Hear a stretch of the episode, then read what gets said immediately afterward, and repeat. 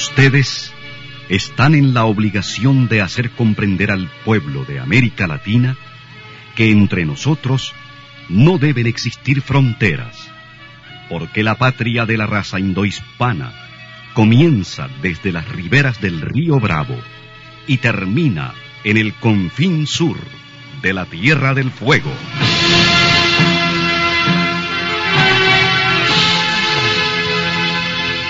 Sin fronteras. Un recorrido por los campos sin límites de la información, la música, la cultura, la economía y el deporte. Los hechos y los hombres que todos los días construyen un mundo sin fronteras. Buenos días, bienvenidos y bienvenidas a Sin Fronteras, con Carlos José Hurtado y con Luis Enrique Guerrero.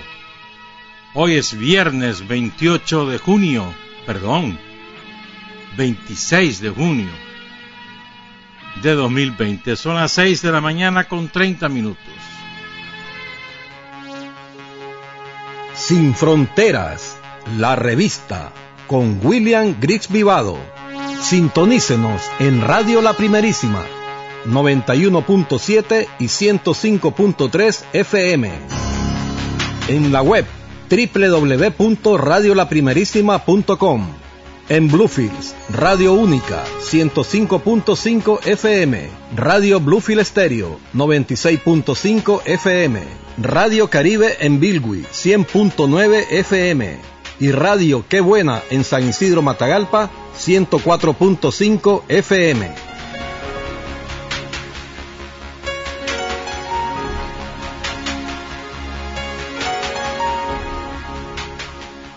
Hay hombres que luchan un día y son buenos. Hay hombres que luchan un año y son mejores.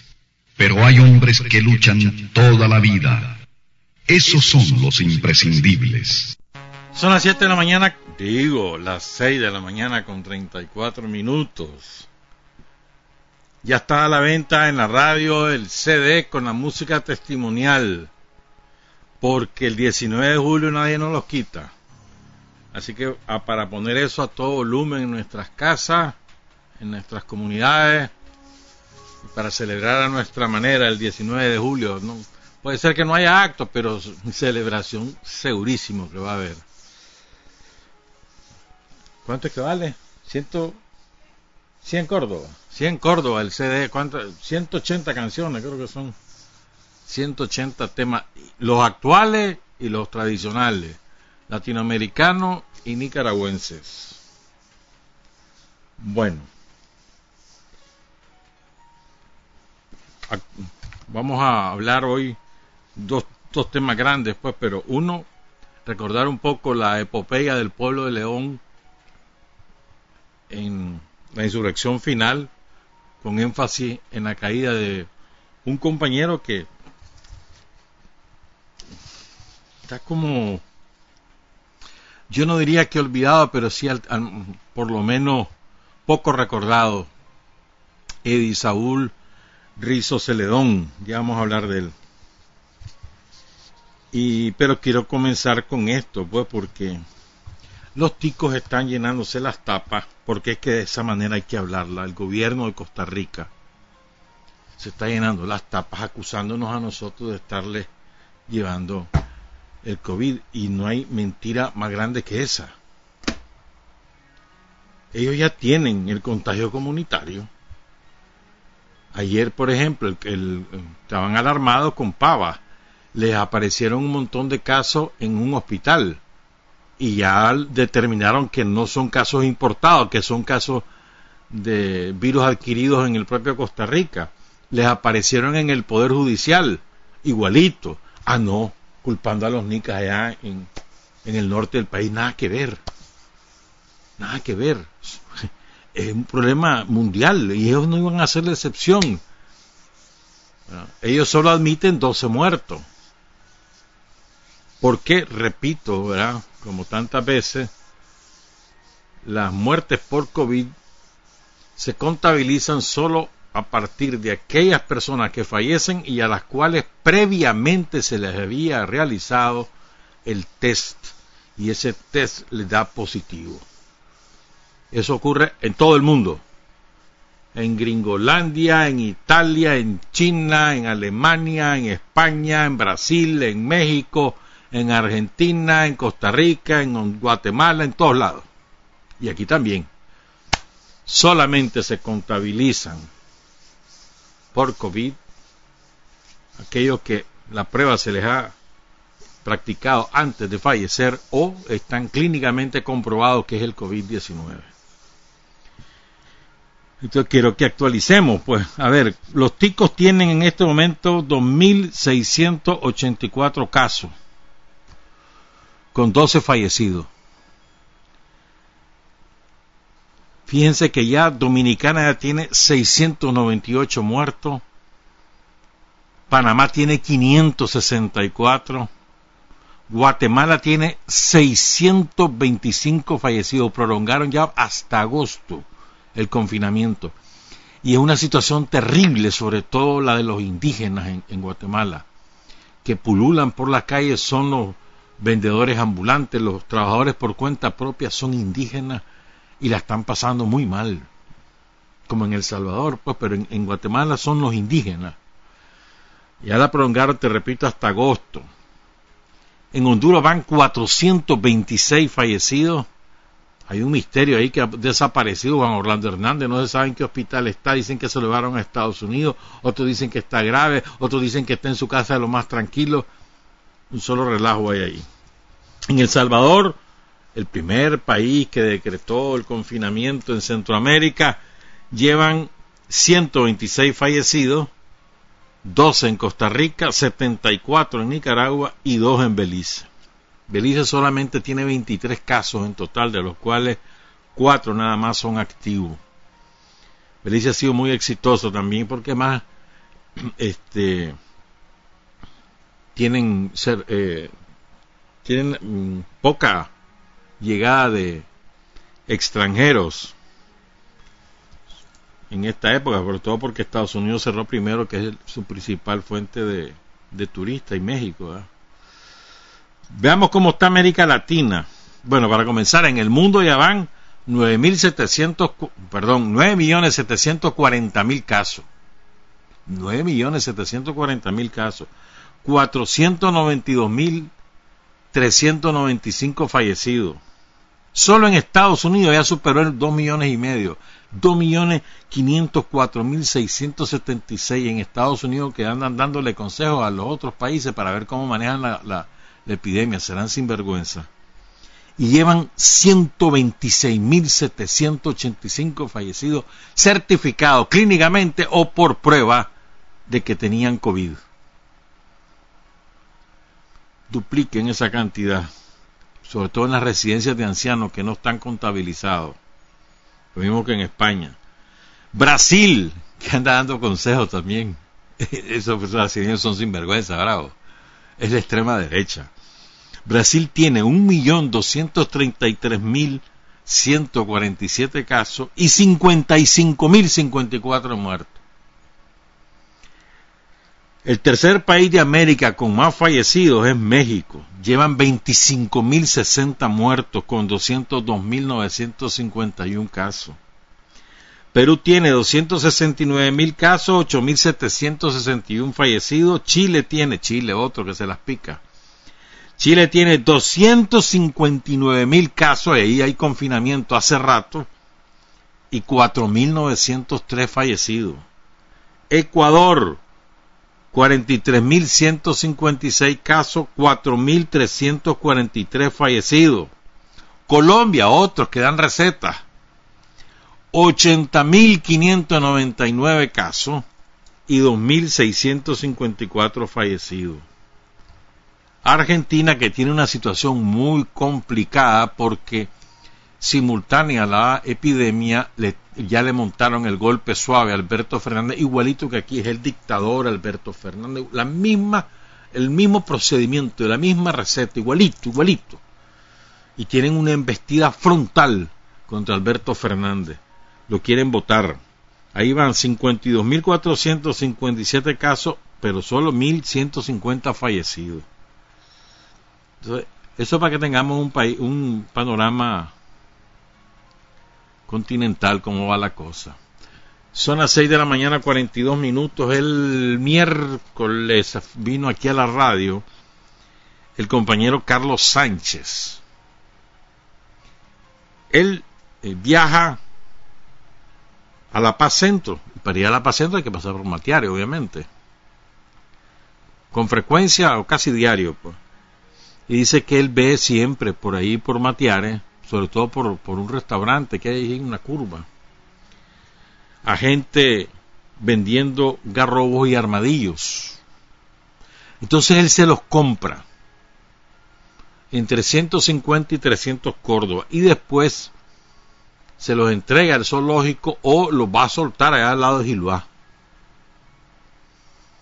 Pero lo que le sorprende es que Marina no hace nada. Dice que eh, se puso a investigar, contactó a los guardabosques y que estos cazadores se van hasta Momotombito, imagínate, van en lancha a Momotombito y ahí han prácticamente devastado la fauna silvestre.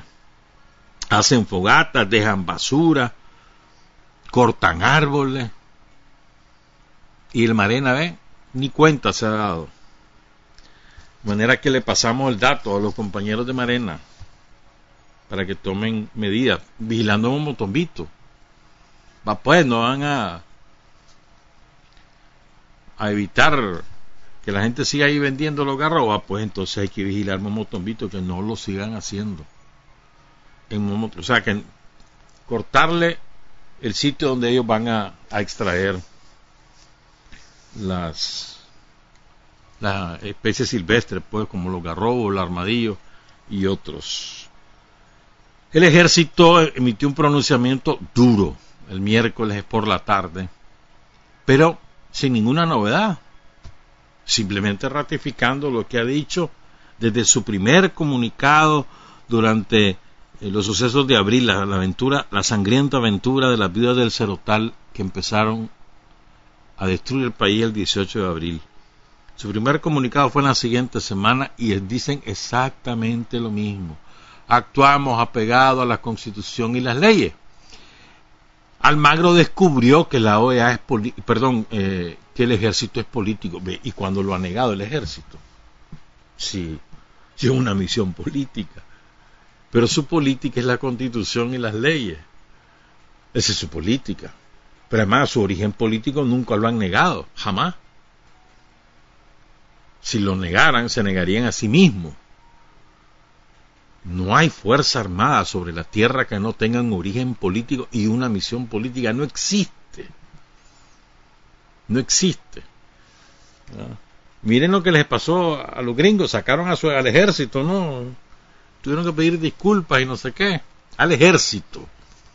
Tienen ejército en los 50 estados, la que se llama Guardia Nacional, pero además sacaron al ejército que ocupan para sus aventuras criminales en el mundo. ¿A qué obedecieron? A una decisión política de Trump, muerto, y los gobernadores. Y ahí se saltaron la constitución. Trump se saltó la constitución al convocar al ejército para controlar asuntos de orden interno.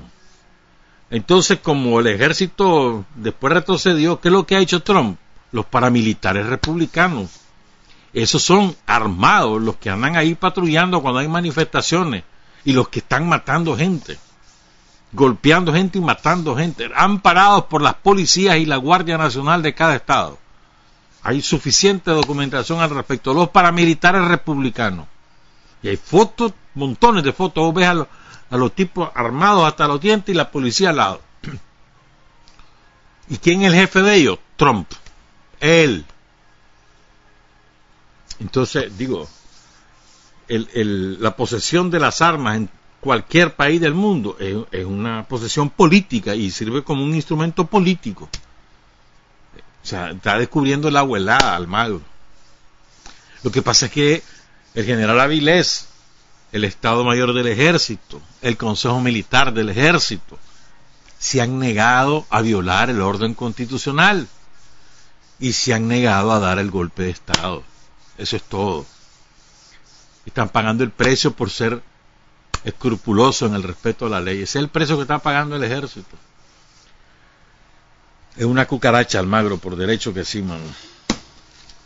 Ya llegará el tiempo que se le ponga en su lugar, ya verás, vas a ver, lo vas a ver arrastrado. Y vas a ver. El tiempo es implacable en esas cosas con los traidores. Bueno, son las 6 de la mañana con 47 minutos. Le quiero contar la historia del compañero Eddie Saúl Rizo Celedón. Aprovechando que un grupo de compañeros en León decidieron escribir tanto aspectos biográficos de Eddie Raúl como la manera, eh, su trabajo político organizativo y la manera en que murió. Entonces nos mandaron a la primerísima a través de Tirsa, de Tirsa Science, ese trabajo lo hemos publicado en la web de Radio La Primerísima, radiolaprimerísima.com, ahí está en la sección de opinión. Es muy bueno el trabajo, muy bueno. Y vamos a leer gran parte de ese trabajo. Porque recupera también la batalla final por León. ¿Verdad? No, claro, no es, un, no, es una, no es un ensayo, pues un resumen desde la perspectiva de los compañeros. Porque en, en toda batalla, como León o como Managua, como cualquier eh, ciudad del país, hay muchas versiones según los protagonistas. Entonces, de Regular era un cipote. Nació el 25 de mayo de 1959 en San Rafael del Norte. ¿Verdad? descendiente de italianos, porque los padres de su padre, de Don Tirso Rizzo, eran italianos. Entonces, la familia emigra a la ciudad de Matagalpa, en Matagalpa estudia Eddie Raúl en el Eliseo Picado, ahí es parte de los fundadores de la Asociación de Estudiantes de Secundaria, de la AES, y cuando el chaval ya se va a bachillerar, ¿verdad? Entonces se trasladan los padres a León para facilitar su ingreso a la universidad. Eddie Raúl aplica para estudiar medicina y clasifica, pese a que solamente eran 90 los, los cupos. Y él clasifica. Y en la UNAM se involucra con el, bueno, lo eligen presidente de la Facultad de Medicina, luego porque era uno de los mejores estudiantes, pues, y, por, por su liderazgo natural y él se incorpora al Frente Estudiantil Revolucionario, al FER, y de ahí entra al Frente Sandinista a participar en todas las acciones combativas que habían en la época, las marchas, las pintas, los mitines, la fogata, el trabajo político en los barrios, los estudiantes también atendiendo a los enfermos en los barrios de León, ahí andaba Eddie Raúl, ¿verdad? Y también se involucra después de la insurrección de septiembre, sobre todo en, la organización del movimiento Pueblo Unido, en los comités de acción popular, los CAP. Y a partir de ahí vamos a leer lo que comienza con León, porque describe muy bien o sintetiza bastante bien lo que ocurrió en León. vamos.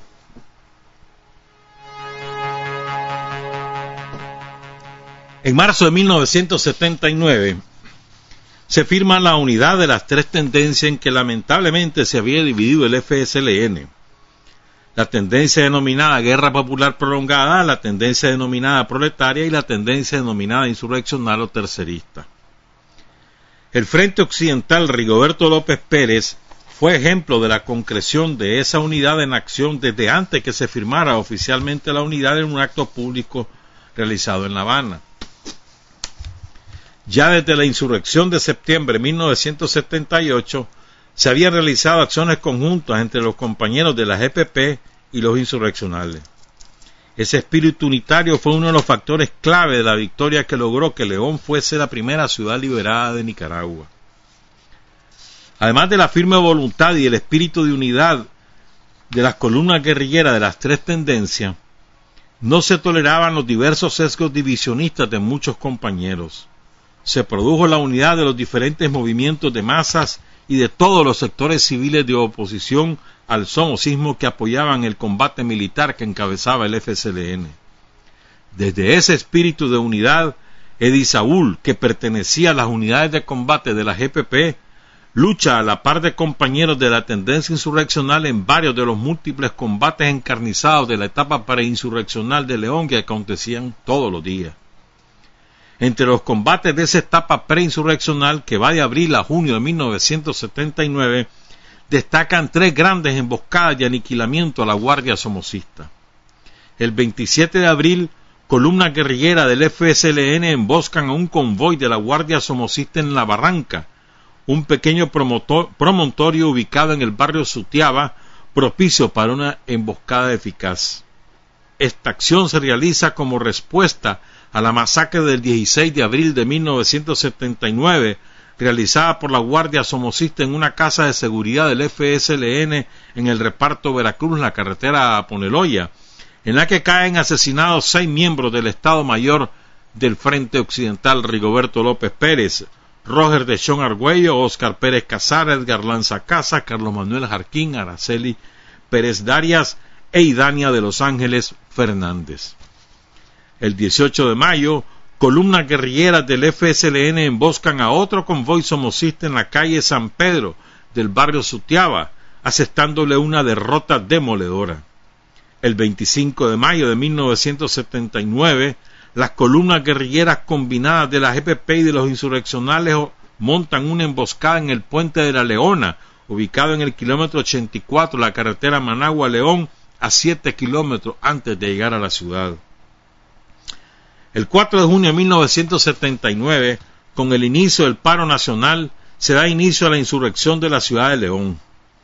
La Guardia Somocista, incapaz de seguir patrullando la ciudad ante el ímpetu guerrillero y el combate popular que los emboscaba en cada esquina, se vio obligada a acuartelarse desconcentrando su fuerza en cinco puntos estratégicos de la ciudad. El Comando Central, la cárcel de la 21 contigua al comando, ubicados ambos en el centro de la ciudad, el edificio del Hospital del Seguro Social cercano al Comando Central, el edificio del Banco Central ubicado al, suroeste de la ciudad en el bypass que une la carretera León-Managua con la carretera León-Chinandega y el aeropuerto Godoy, ubicado al noroeste de la ciudad en dirección a Poneloya. Las calles las controla el pueblo armado, que recibe el inclemente bombardeo incesante de la genocida aviación somocista contra la población civil. El Estado Mayor del Frente occidental decide que mientras cuatro columnas guerrilleras atacan a, los guardias somocistas apostados en el cuartel central, la cárcel a 21 y el hospital del Seguro Social, otras cuatro columnas guerrilleras crearán un anillo que cubra todas las rutas de acceso a la ciudad de León desde Managua por el sur, desde Chinandega por el noroeste, desde Matagalpa o desde Estelí por el noreste.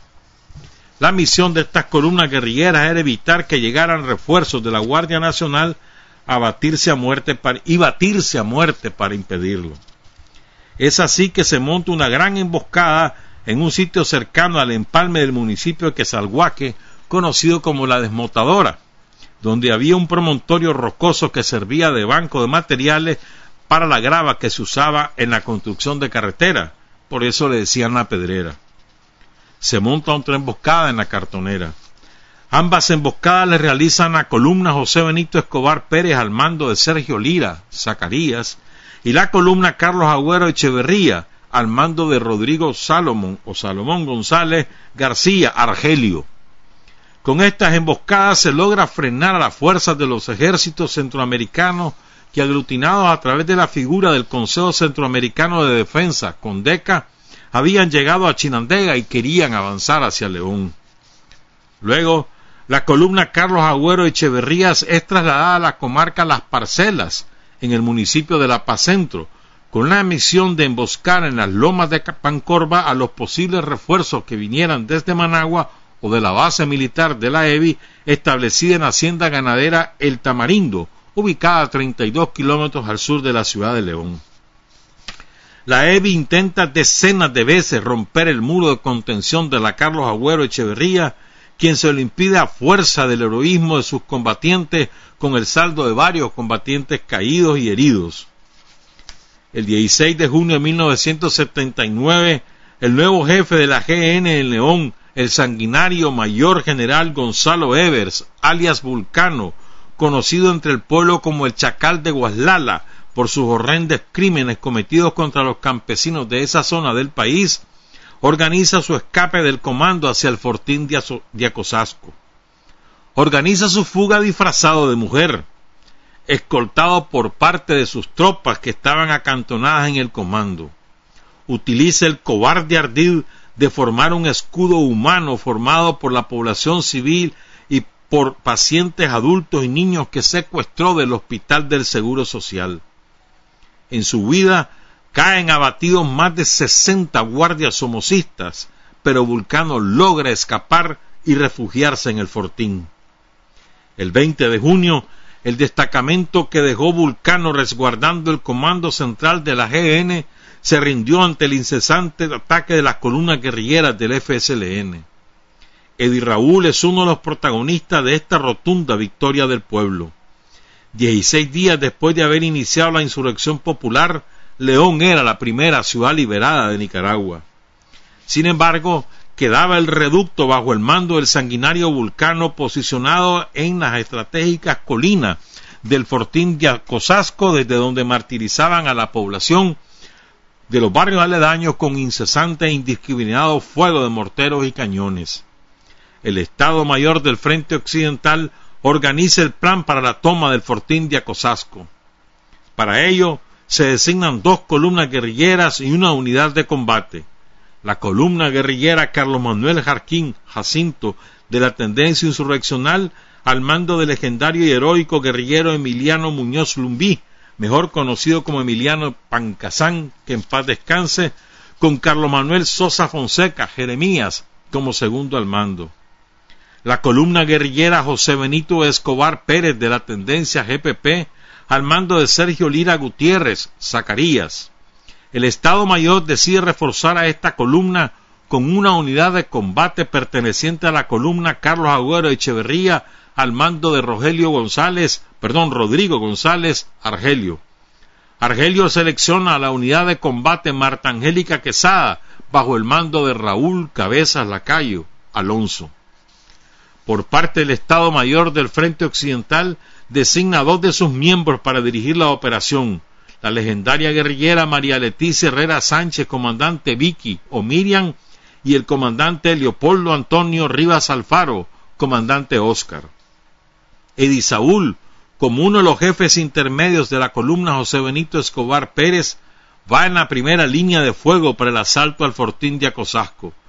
El primer día de la operación, Saúl es herido mortalmente mientras cumplía la noble misión de evacuar a un combatiente herido de seudónimo Manolo, a quien solidariamente, como correspondía a la ética de los combatientes sandinistas, no quiso dejar abandonado en el campo de batalla y se arriesgó para salvarlo. Eddie Raúl cae herido por una bala calibre 5.56 de fusil Galil fabricado por Israel y es evacuado desangrándose, asfixiándose, porque la bala le perforó un pulmón. Después de una hora de batallar por su vida, expira cuando estaba empezando a darle asistencia médica. Su cadáver fue sepultado en la iglesia Zaragoza de la ciudad de León hasta dos días después de su muerte. Pero además de esta síntesis de los combates, el compañero Jorge Danilo Portocarero Argüello, político de la unidad de combate Marta Angélica Quesada, escribió su testimonio de los últimos minutos de vida de Eddie Raúl y es un extraordinario documento testimonial que además de contar cómo es que muere Eddie Raúl, también cuenta la muerte de Raúl Cabeza y cómo fue el asalto final al Fortín. Se lo vamos a leer, son las siete con uno. Después vamos con Carlos Fonseca. Cuenta Jorge Danilo Portocarrero Argüello. Yo no conocía a Eddie Rizzo. Lo conocí hasta unos pocos minutos antes de su muerte. Sin embargo, Aquellas circunstancias marcaron mi memoria con una huella indeleble de esos momentos tan asiagos. Como un homenaje a nuestro héroe sandinista y a petición de algunos compañeros que apreciaban mucho a Eddie, me atreví a escribir este pequeño testimonio de las circunstancias de su caída en combate a riesgo de omitir detalles que se me escapan a 41 años de distancia. Una tarde del 24 de junio de 1979, los miembros de la columna Carlos Agüero Echeverría CAE estábamos en el campamento que habíamos instalado en la comarca Las Parcelas, colindante con la hacienda Los Arcos y las lomas de Pancorba, desde donde salíamos a emboscar a los contingentes de la Guardia Somocista que intentaba infructuosamente atravesar nuestras líneas para llegar a la ciudad de León a reforzar y rescatar a las acorraladas tropas genocida del genocida general Gonzalo Evers, alias Vulcano. El jefe de la columna, Rodrigo González Argelio, convocó a reunión a la unidad de combate Marta Angélica Quesada, una de las cuatro de la columna, cuyo jefe era Raúl Cabezas Lacayo Alonso, quien se caracterizaba por su enorme mística revolucionaria y su don de fraternidad. El objetivo de la reunión era comunicarnos la decisión de mandarnos como refuerzo de la columna José Benito Escobar Pérez para participar en la toma del fortín de Acosasco. Nos quitaron las precarias armas de cacería con las que combatíamos. Fusiles Winchester 44, escopetas, rifles calibre 22, todas recuperadas en las fincas ganaderas de La Paz Centro. También teníamos carabinas y fusiles Garand recuperados a la guardia. Todo ese armamento fue sustituido por un lote recién llegado de fusiles FAL. Nos entregaron a cada uno un fusil FAL con una dotación de 40 proyectiles 7.62 milímetros y granadas de mano. También nos asignaron una ametralladora liviana FAB para nosotros era un estímulo y un honor haber sido seleccionados para esa misión. La CAE, por su parte, continuaba con su heroica batalla de todos los días de contener a los refuerzos de la EBI que intentaban llegar a León. El 25 de junio partimos hacia el barrio El Coyolar de la ciudad de León. Llegamos por veredas al lugar y nos reunimos con los mandos de las unidades guerrilleras que participarían en el ataque. El plan definido por el Estado Mayor es que la columna Carlos Manuel Jarquín, dirigida por Emiliano Muñoz Lumbí, mejor conocido como Emiliano Pancasán, que en paz descanse, con Carlos Manuel Sosa Fonseca, Jeremías, como segundo al mando, subiría las colinas del Fortín de Acosasco por el costado suroccidental, ubicando su puesto de mando y su puesto médico en hacienda ganadera de una familia argüello. Por su parte, la columna José Benito Escobar Pérez y la unidad de combate Marta Angélica Quesada subirían las colinas del Fortín de Acosasco por el costado oeste. Una vez planteada nuestra misión, nos trasladamos en varias camionetas a través de la carretera hacia Poneloya, hacia el punto acordado. A los pocos kilómetros giramos al sur y nos introdujimos a varias fincas rurales, atravesando callejones y potreros hasta llegar a una casita campesina donde nos esperaba un vaquiano. Luego llegamos a una pequeña choza donde Zacarías tenía el puesto de mando y el puesto médico de la columna José Benito Escobar Pérez. Zacarías nos planteó la misión de desplazarnos en un segundo escalón a la ofensiva que encabezaban dos unidades de combate de esta columna nos empezamos a desplazar cuesta arriba para ascender hasta la cresta geográfica de la serie de colinas, en una de las cuales está ubicada la vieja fortaleza militar en la que se refugian los últimos guardias de León. Las genocidas, los genocidas, perdón, estaban muy bien armados, con fusiles Galil, fusiles M16, ametralladoras livianas MAC, ametralladoras pesadas de 30 y 50 milímetros, morteros de 81 milímetros, cañones de 75 milímetros, un tanque Sherman con un potente cañón, varias tanquetas con sus cañones y ametralladoras y varios transportadores blindados de orugas, más el eventual apoyo del fuego de la aviación.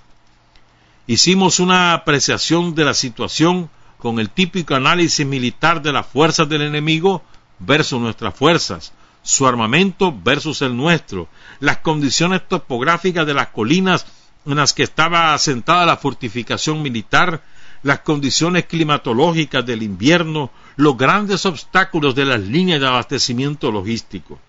Eran evidentes las claras ventajas del enemigo. Desde esta lógica del tecnicismo militar, jamás alguien se hubiera atrevido a lanzar una operación ofensiva con tantas ventajas del enemigo, principalmente la ventaja de la posición geográfica y la superioridad del armamento. Sin embargo, nosotros teníamos una ventaja insuperable, la moral combativa, la decisión de patria libre o morir, y las reservas inagotables de tropas, porque contábamos con el respaldo de todo el pueblo de León, dispuesto a vencer o morir. Los compañeros del primer escalón ya iban alcanzando la cresta militar, es decir, la pendiente topográfica más próxima a la cresta topográfica, cuando ocurrió algo fatídico. Un compañero realizó una maniobra involuntaria con su fusil y accidentalmente disparó una ráfaga. Esto alertó a la guardia, la que inmediatamente se salió de la fortaleza a reforzar a los centinelas que tenían apostados y a ocupar algunos puntos de gran visibilidad y ventaja defensiva. Se perdió el importantísimo factor sorpresa y el resultado fue un desastre.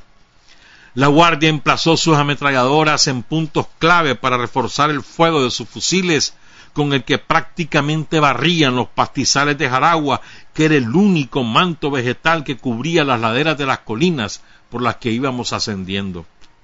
No había otra opción que retirarse, descendiendo hasta las cárcavas o zanjones que la erosión provocada por las lluvias de junio había formado en las laderas.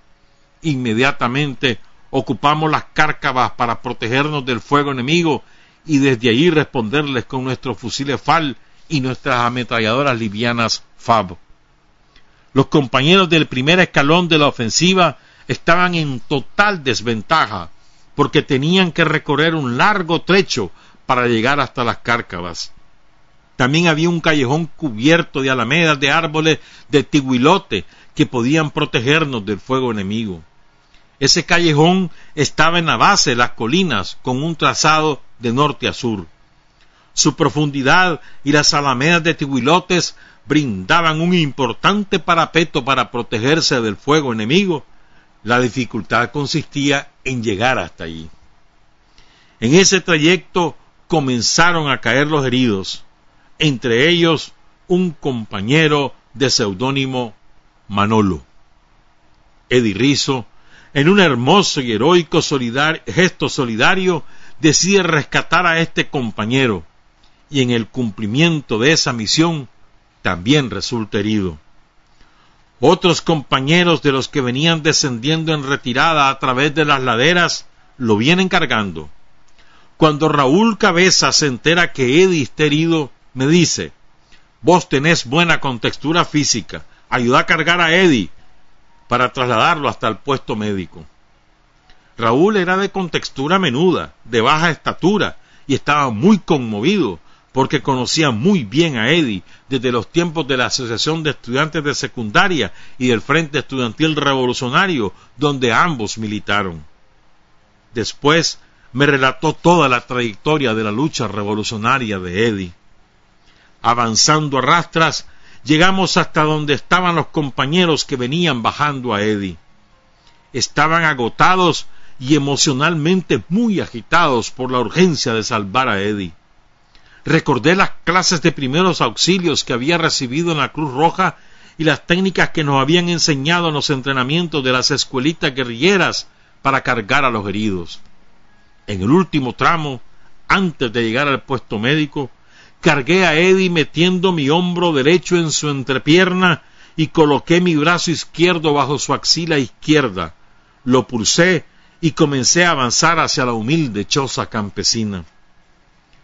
Eddie se iba asfixiando porque una bala calibre 5.56 de fusil Galil le había entrado por el costado derecho de la pelvis y salió por el hombro izquierdo, perforando a su paso un pulmón.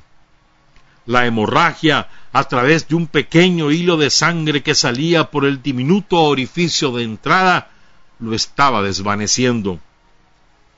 Su mirada era tierna y su expresión gestual era bondadosa y agradecida, con una sonrisa tímida pero melífica, como queriendo decir Tranquilos, estaré bien. A cada segundo que transcurría, su rostro blanco de chele norteño palidecía. La perforación del pulmón lo estaba asfixiando. Su respiración forzada inhalaba con fuerza y su bravo pecho se expandía luchando por obtener el oxígeno que se le escapaba. Su mirada languidecía, pero a veces abría los ojos con más intensidad para proyectar la luz de la esperanza. Por fin llegamos al puesto médico. El compañero médico ordenó que inmediatamente acostaran a Eddie en unas tablas. Con la urgencia del caso, le canalizó en su brazo una cánula para administrarle un suero que ayudara a estabilizarlo. Transcurridos diez minutos, el médico comunicó la noticia fatal. Eddie había expirado. El llanto guerrillero de los hermanos combatientes de la José Benito explotó. Raúl lloraba inconsolablemente y con sus botitas militares pateaba el lodo mientras gritaba Hijo de la gran mil putas guardias genocidas. Hermano, se nos fue un grande. Sentite privilegiado de haber cargado a un cuadrón cononón del FSLN, le dijo Raúl al compañero. Los compañeros de la José Benito Escobar Pérez estaban moralmente destrozados.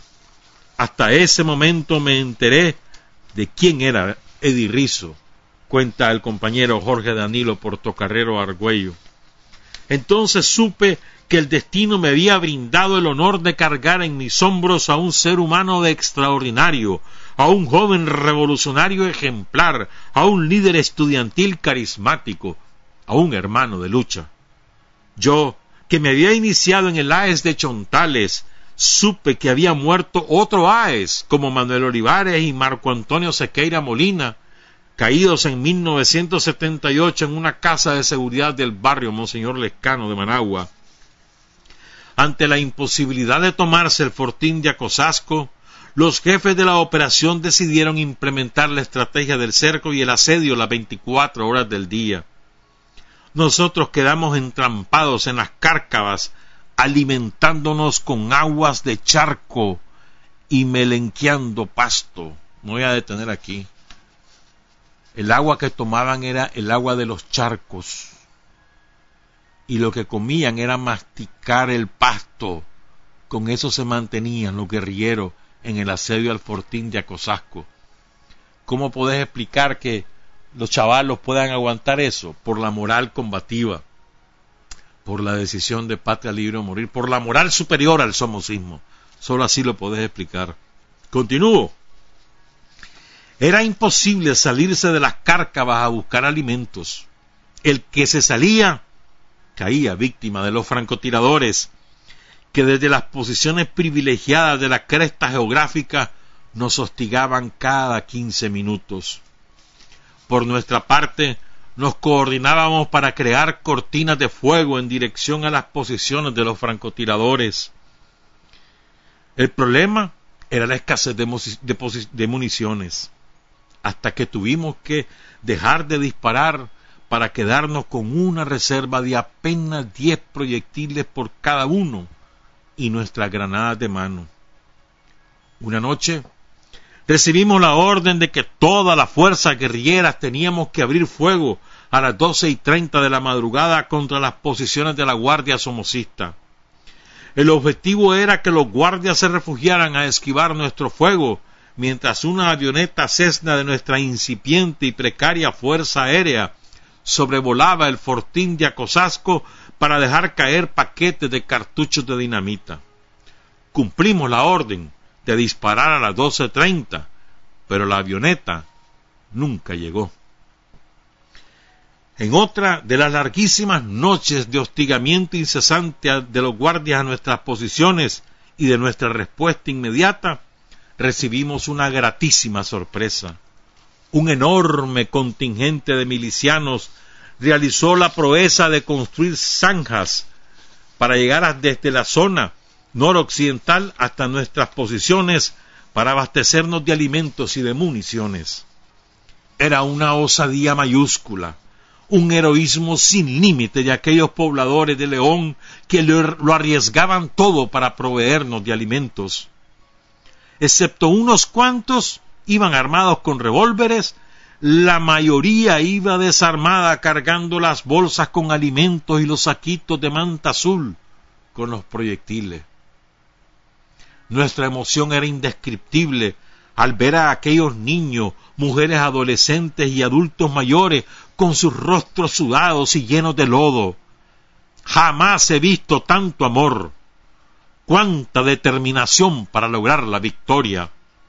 Entre ellos recuerdo a la compañera Flavia Orozco, con su agitado rostro adolescente y su menudo cuerpo avanzando a rastras sobre el lodazal para llegar a nuestras trincheras. Cumplieron su misión de abastecernos y se regresaron por la misma ruta.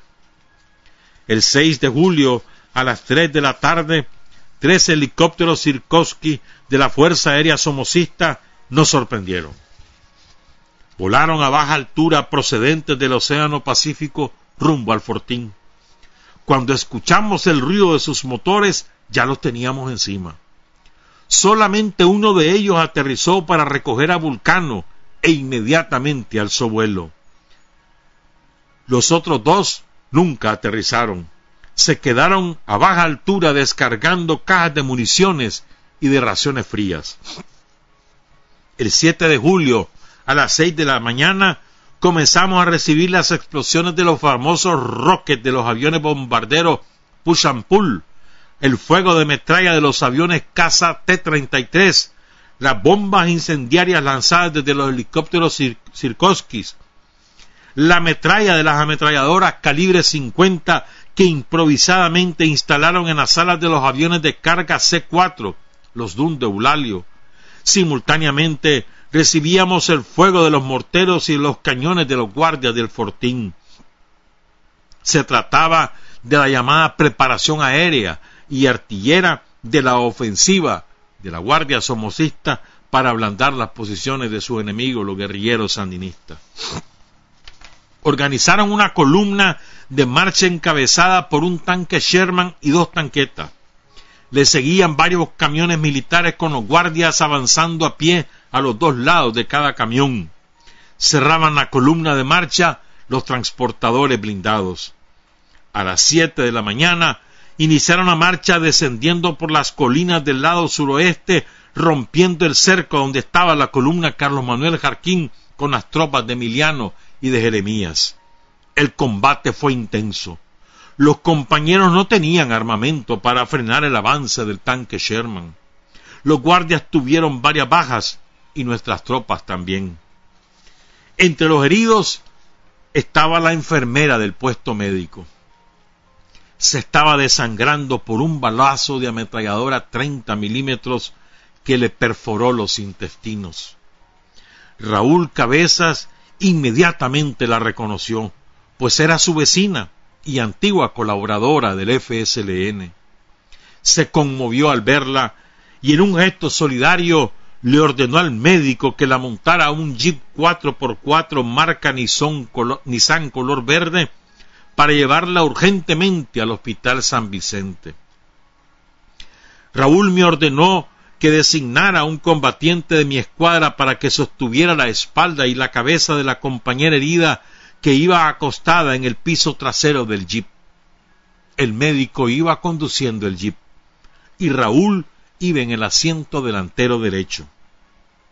Los jefes de la operación le ordenaron a una unidad de combate que diera persecución a la columna de marcha de la guardia para arriarlos mientras el grueso de las tropas se movilizó a la hacienda Casablanca y a la carretera hacia Salinas Grande a emboscar a la guardia que huía despavorida rumbo a Puerto Sandino para escapar en, en barcos pesqueros hacia la República de El Salvador.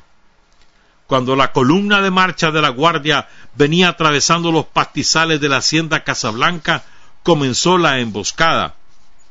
Se desviaron hacia el camino a Salina Grande, donde había otra gran emboscada. El, el aniquilamiento fue total. Las tanquetas y los transportadores blindados quedaron varados balanceándose sobre grandes rocas. De las tanquetas salían ancianas, mujeres y niños familiares de los guardias. En los camiones llevaban enseres del hogar, utensilios de cocina, ropa de cama, vasinillas, mecedoras, sacos de ropa. Algunos guardias se vistieron de civil y lograron llegar a la hacienda del Tempate, la que disponía de algunos pequeños botes en los que se trasladaron a través de los manglares hasta Puerto Sandino. Fue entonces cuando las lecciones éticas del comandante en jefe Carlos Fonseca se pusieron en práctica, implacables en el combate, generosos en la victoria. El dolor por la muerte de tantos hermanos combatientes, la rabia por las masacres contra la población civil indefensa, el recuerdo de la hazaña de las torturas en las mazmorras homocistas, impulsaban a los combatientes a fusilar a los guardias capturados en las dos grandes emboscadas. Estaba fresca la muerte, la memoria de la muerte de Eddie Rizzo, del comandante Abel Guadalupe Moreno, de Verónica Lacayo, de los héroes de, la loma de, las lomas de, de Pancorba y de centenares de compañeros. Pero la ética de Carlos se impuso. Había que tener misericordia y perdonarles la vida. La euforia por la contundente victoria era enorme. Pero nos llegó una triste noticia. Raúl Cabezas Lacayo, nuestro hermano Alonso, nuestro jefe carismático y fraterno, había muerto en un accidente de tránsito mientras trasladaba a la compañera enfermera gravemente herida. El tráfico vehicular en la ciudad de León era un caos porque solamente circulaban esporádicamente algunos vehículos de las columnas guerrilleras y no tenía sentido respetar las, las señales de alto o de ceda del paso. Una camioneta Cherokee en la que viajaban unos compañeros guerrilleros se lanzó el alto.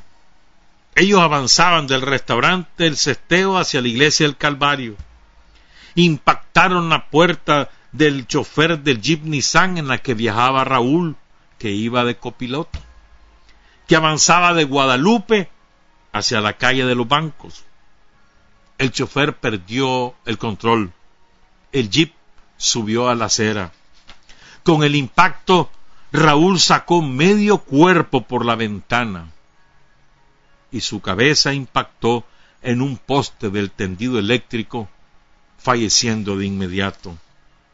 Junto a Eddie Rizzo habíamos perdido a otro grande, fundador del AES, militante del FER, constructor de rutas y de redes en el municipio de La Paz Centro, místico, hermano fraterno, era el segundo miembro de la familia Cabeza Lacayo que caía.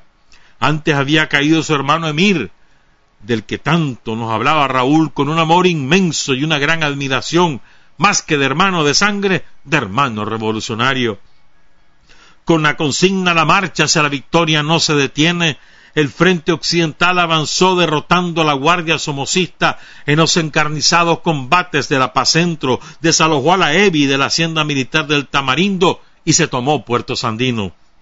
Luego el frente occidental avanzó hacia la toma de Nagarote. Jamás había visto a tantos guerrilleros juntos.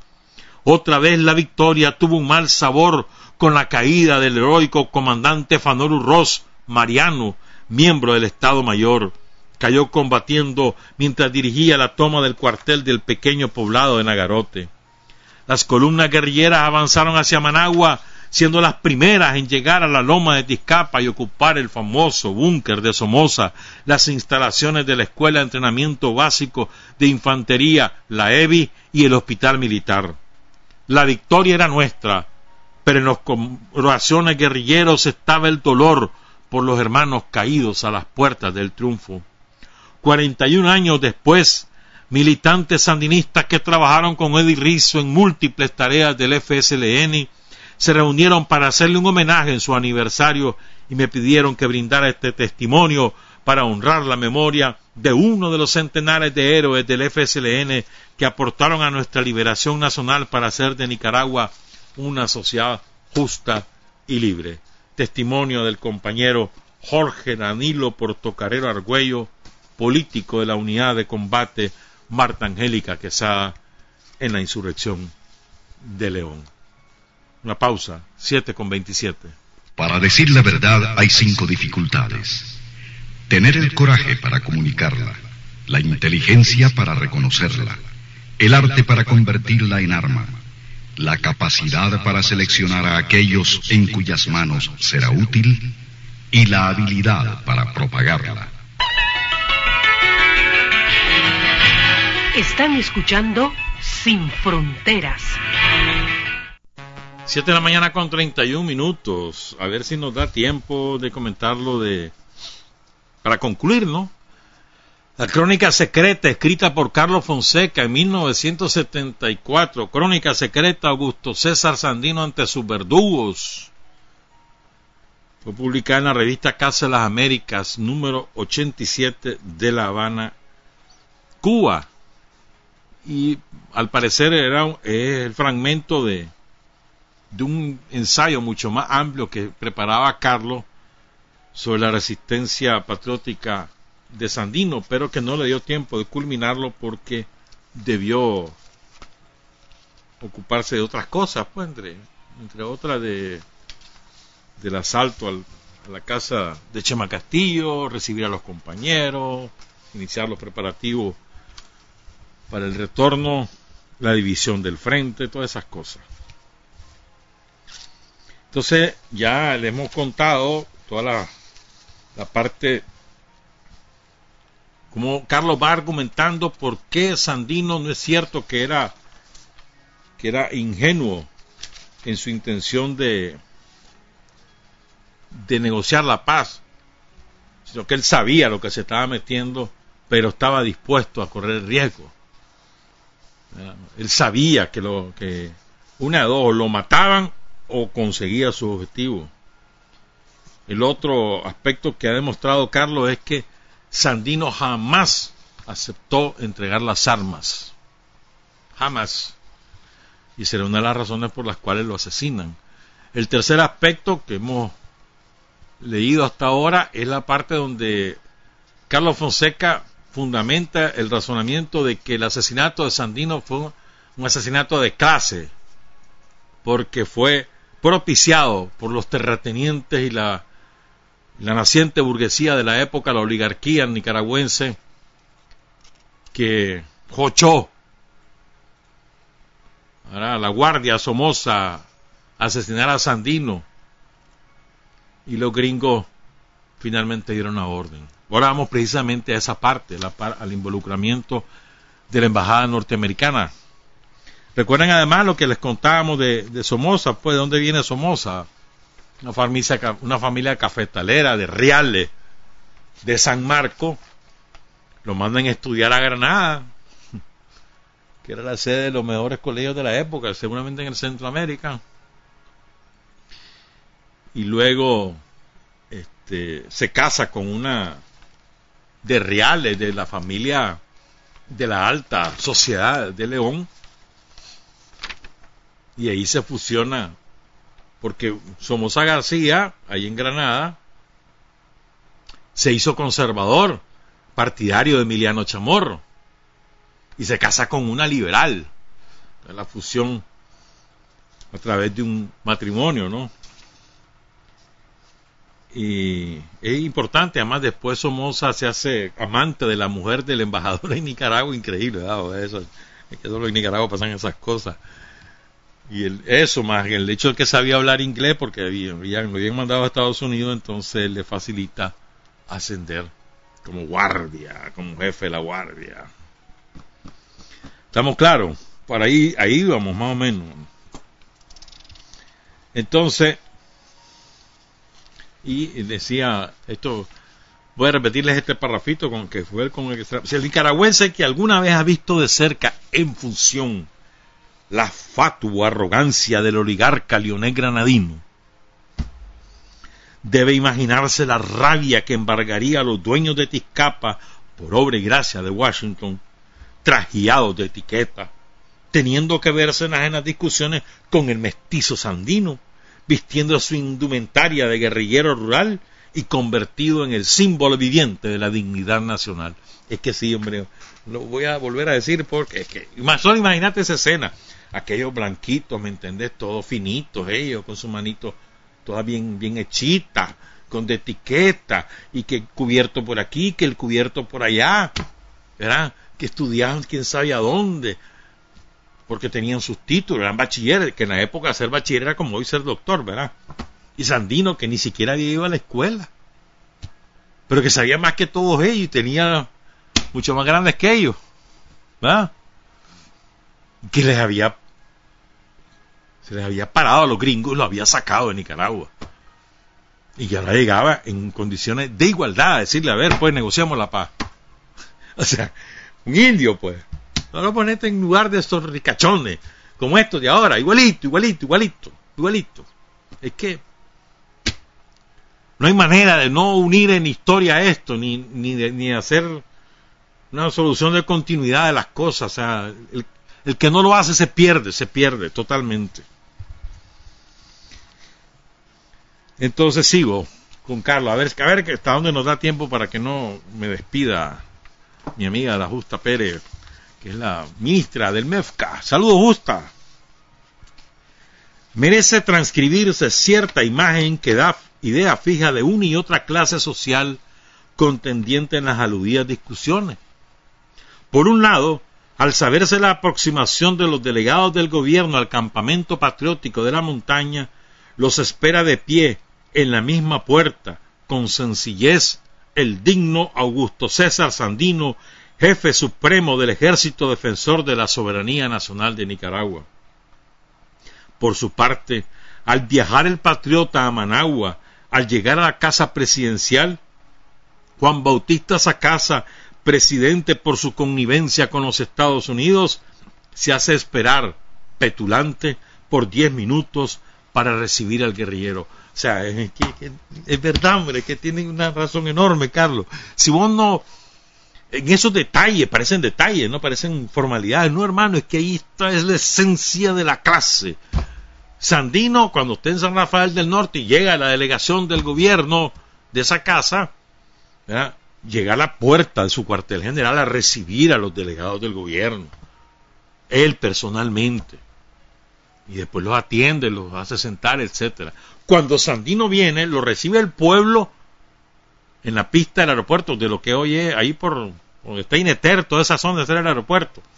Y, y Managua terminaba, a ver, donde, donde termina el oriental ahora, pues donde está en la base, ahí terminaba Managua. Entonces, desde ahí hasta el aeropuerto, todo eso lleno de gente vitoreando a Sandino. Cuando llega a la loma de Tizcapa, llega Sandino a la casa presidencial, ¿Qué fue lo que pasó? Esa casa se hizo esperar. Que espere, hay que me espere. Y Sandino ahí esperando. Hasta que le roncó al viejo maldito. A los 10 minutos salió el, el, O sea, porque es la clase, ¿me entendés? la tentación del poder. Hay algunos que aplican esas cosas, ¿viste? Pero bueno. O sea, sigo el plebeyo y el oligarca dan en cada caso, dice Carlos, su medida. De los últimos instantes de Sandino se dispone de fuentes harto limitadas. Las personas vinculadas al guerrillero dan cuenta solo hasta el momento de producirse el asalto en que Sandino y los suyos son capturados. Aunque no haría falta, Salvatierra y Calderón dan prueba de la dignidad del héroe en ese instante. ¿Por qué semejante atropello? Hecha la paz, todos somos hermanos. Mi único afán propende el resurgimiento de Nicaragua por medio del trabajo y en los años pasados he luchado por la libertad de mi patria. dijo Sandino cuando lo capturaron. Entre el asalto y la consumación final del crimen transcurre aproximadamente una hora, lapso del que únicamente han dejado relatos incompletísimos individuos que por orden de Somoza García estuvieron vinculados al crimen. Poco conocido es el que hizo en los días del crimen Camilo González, sempiterno asociado a Somoza García, y que expresa Sandino se portó como todo un hombre en el momento de la prueba. Más conocido es el relato de Abelardo Cuadra, primero miembro de la Guardia Nacional y después revelado contra Somoza García. Un punto que debe destacarse es la participación de solo 16 miembros de la Guardia Nacional en la reunión que precedió al crimen y que fue convocada por Somoza. Cuadra, uno de los participantes, confirma por sí mismo que no todos los 16 convocados respaldaban la infame traición. Esto refleja que tan grave responsabilidad histórica pesa esencialmente sobre una perversa minoría. Si conocida es la culpa de Somoza, totalmente oculta ha permanecido la buena dosis que les corresponde a elementos relevantes de las facciones liberal y conservadora. No se trata aquí solamente de cómo se mantuvieron en el bando antisandinista, sino además de cómo primero acomodaron la situación que facilitó perpetrar el crimen y permitió después el encubrimiento, con amnistía y todo, del verdugo y de su gavila, a partir de lo cual Somoza asalta el poder y se perpetúa en éste. El liberal Juan Bautista Sacasa le tolera a Somoza, formalmente subalterno, altanería que tienen que desembocar en la noche de febrero. Lo que pasa esa noche, según se ve, no cuenta con la intervención directa de Juan Bautista Sacasa, pero ocurridos los hechos, Sacasa mantiene a Somoza en el ejército y adopta con él durante más de dos años medidas que moverían a hilaridad, a risa, si no siguiera ello una catástrofe que ya acumula cuarenta años, dice Carlos Fonseca. Con anticipación al 21 de febrero, a su vez, el conservador Emiliano Chamorro quedará convertido en íntimo de Somoza García siendo los votos de su facción decisivos para la sacrosanta amnistía que deja en impunidad a los verdugos de Sandino.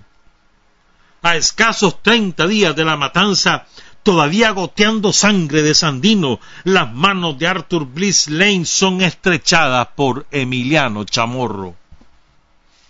Crisanto Sacasa como delegado de la facción liberal, se había comprometido con su firma ante Sandino a velar por la independencia de Nicaragua. Próximo al golpe de junio de 1936, con el que desaparecerá del gobierno todo rival de Somoza, Crisanto Sacasa abandona a Juan Bautista Sacasa, lo traiciona, con quien estuvo vinculado primero para apoyar al jefe director de la Guardia Nacional y por mucho tiempo.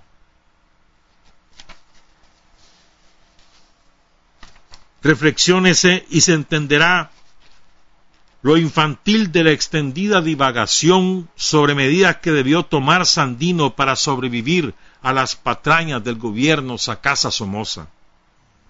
La reflexión llevará a comprender que el jefe guerrillero, como ser humano, estaba expuesto a pasar por esa ley que impone la naturaleza, la muerte. Es evidente que también pudo haber muerto en otras circunstancias. Reducía así a su lógica posibilidad la desaparición de Sandino, legando una prestigiosa causa, se llega a un problema pertinente.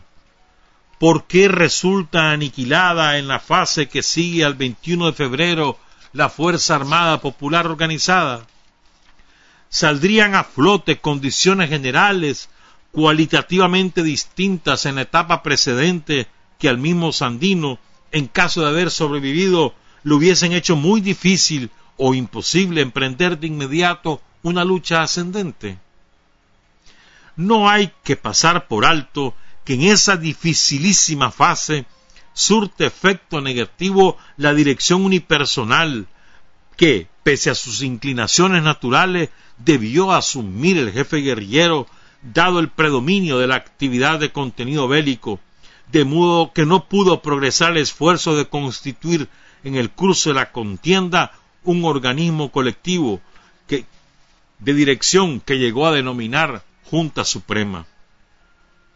No pudo progresar, dice, o por las condiciones de la guerra, él tenía la intención de formar una Junta Suprema, una dirección colectiva, pero debido a la propia guerra no, no pudo progresar la idea de Sandino, pese a que la creó, pero no la pudo progresar. Es fundamental, agrega Carlos Fonseca, señalar la desventaja que ofrecía la atrasadísima economía del país, apoyada principalmente en una tradicional ganadería extensiva y un cultivo paralizante como el café, independientemente de las circunstancias vinculadas a este grano que desempeñaron en cierta fase el papel que ya hemos señalado.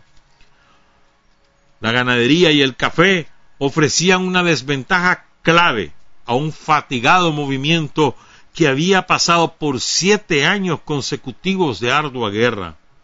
No ofrecían voluminosas concentraciones de asalariados permanentes e incluso de asalariados temporales. Pasemos a lo que se refiere a la concentración de los trabajadores mineros y agrícolas en las explotaciones norteamericanas de la, norteamericanas de la selva atlántica. La lucha que debía continuarse con el precedente bélico conocido indiscutiblemente requería para su desarrollo de la utilización de formas políticas y reivindicativas, implicando ello la disposición de militantes que el proceso específico no estuvo en condiciones de formar. Se ha puesto de otra manera. Hay que conocer las circunstancias económicas de Nicaragua en ese momento. Solo habían dos grandes fuentes de trabajo, la ganadería y la caficultura. Y ambas actividades económicas te daban pocos empleos formales permanentes. Entonces, ¿con quién ibas a trabajar? Y la otra fuente de trabajo eran las mineras en manos yanquis, ¿verdad? Y haciendas bananeras, principalmente en manos yanquis. Entonces, había un impedimento objetivo con dónde trabajar, dónde, digamos, hacer conciencia de clase, conciencia social, en qué segmento de la población y también dónde incorporar al ejército guerrillero que iba a quedar sin esa actividad militar. Esto es importante, hay que tomarlo en cuenta. todo el 33 hay que pensar en eso, Sandino piensa en eso. Por eso habla de las cooperativas y por eso se niega a entregar las armas para resguardar el territorio donde él piensa desarrollar el régimen de cooperativa. Es muy importante recordar esas cosas. Ese tipo de militante en lo que se refiere al litoral del Pacífico, continúa Carlos Fonseca, y algunos puntos del centro del país, después del 21 de febrero, apenas se formó en una cantidad de ínfima significación, teniendo consecuencia la extrema incipiencia del proletariado en esta región. De modo que la mínima difusión de las ideas revolucionarias en algún núcleo popular del Pacífico en el que el analfabetismo no es total, no condujo tampoco en su caso a preparar el militante y activista necesario a la masa del Atlántico, con la característica social ya apuntada, pero sumida en un espeso analfabetismo. En conclusión, se operó un retroceso en la integración nacional de la lucha popular. El balance hostil de las condiciones a la, a la vida después del 21 de febrero se ve agravado con el bestial terror desatado en el país y particularmente en la zona norte y atlántica de Nicaragua. Acto seguido a la matanza de Managua se perpetró un verdadero genocidio con el agregado de que por largos años permanecería en el total misterio. Será más de diez años después que aparecerá en el conocido libro del exredactor de la revista Times, William Creme, que después de la noche del 21, solo en la localidad del de Wiwili, se asesinaron 300 hombres, mujeres y niños. Un testimonio anónimo añade, despedazados por las metrallas de los traidores y comidos de sopilotes y perros. En un escrito testimonial, un veterano militante nicaragüense, se refiere a matanzas hechas por las fuerzas represivas en Matagalpa, uno solo de los 16 departamentos del país, y señala 39 hechos, varios de ellos represiones colectivas.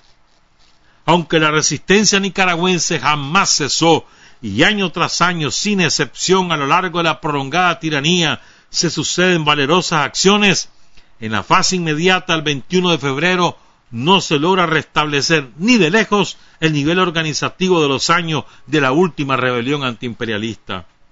Tal balance eleva todavía más el mérito de quienes prolongan su reto en la montaña. Pasan varios años después de la noche del 21 de febrero y en el terrible desamparo de las bananas se enfrentan y caen bajo fuego enemigo destacados veteranos del ejército guerrillero. Durante una prolongada fase no se recupera la, fuerza popular organizada, sí, pero Augusto César Sandino permanece como héroe nacional clandestino, no por más secreto menos hondo en el corazón del nicaragüense oprimido. Hasta ahí dejamos este escrito de Carlos que después continúa con la creación del destacamento guerrillero Frente Sandinista para cerrar ese ensayo. Hay que leer a Carlos, a Carlos sobre Sandino y a Carlos sobre tantas cosas. Y Carlos sobre Sandino es, es exhaustivo, metódico y concienzudo. Demuestra las cosas, estudió a Sandino a profundidad. Era el mejor sandinólogo de Nicaragua, sin duda alguna. Carlos Fonseca es que Carlos Fonseca es nuestro chairman, y como dice la Margin Gutiérrez, y creo que todavía no lo hemos sabido calibrar en la, en la dimensión histórica que merece. Y todavía, creo yo, no hemos logrado recuperar la esencia de su pensamiento más allá del discurso, sino de su análisis, de su lógica política, de su aporte y aplicarlo a la nueva realidad nicaragüense. Buenos días, buenas tardes, buenas noches. Trabajar, avanzar, combatir, vencer, por cierto. Felicidades a mi mamá que mañana está cumpliendo años. Patria y libertad. Revolución es sentido del momento histórico. Es cambiar todo lo que debe ser cambiado. Es igualdad y libertad plena es ser tratado y tratar a los demás como seres humanos. Es emanciparnos por nosotros mismos y con nuestros propios esfuerzos. Es desafiar poderosas fuerzas dominantes dentro y fuera del ámbito social y nacional. Es defender valores en los que se cree, al precio de cualquier sacrificio. Es modestia, desinterés, altruismo, solidaridad y heroísmo. Es no mentir jamás ni violar principios éticos.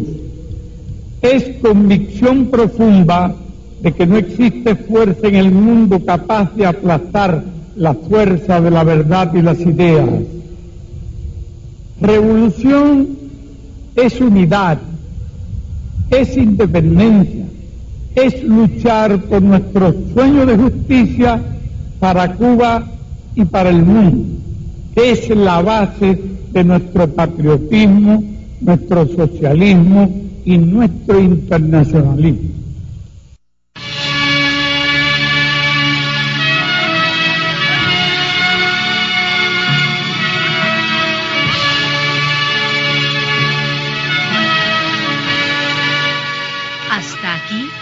Usted y nosotros hemos recorrido el mundo sin fronteras.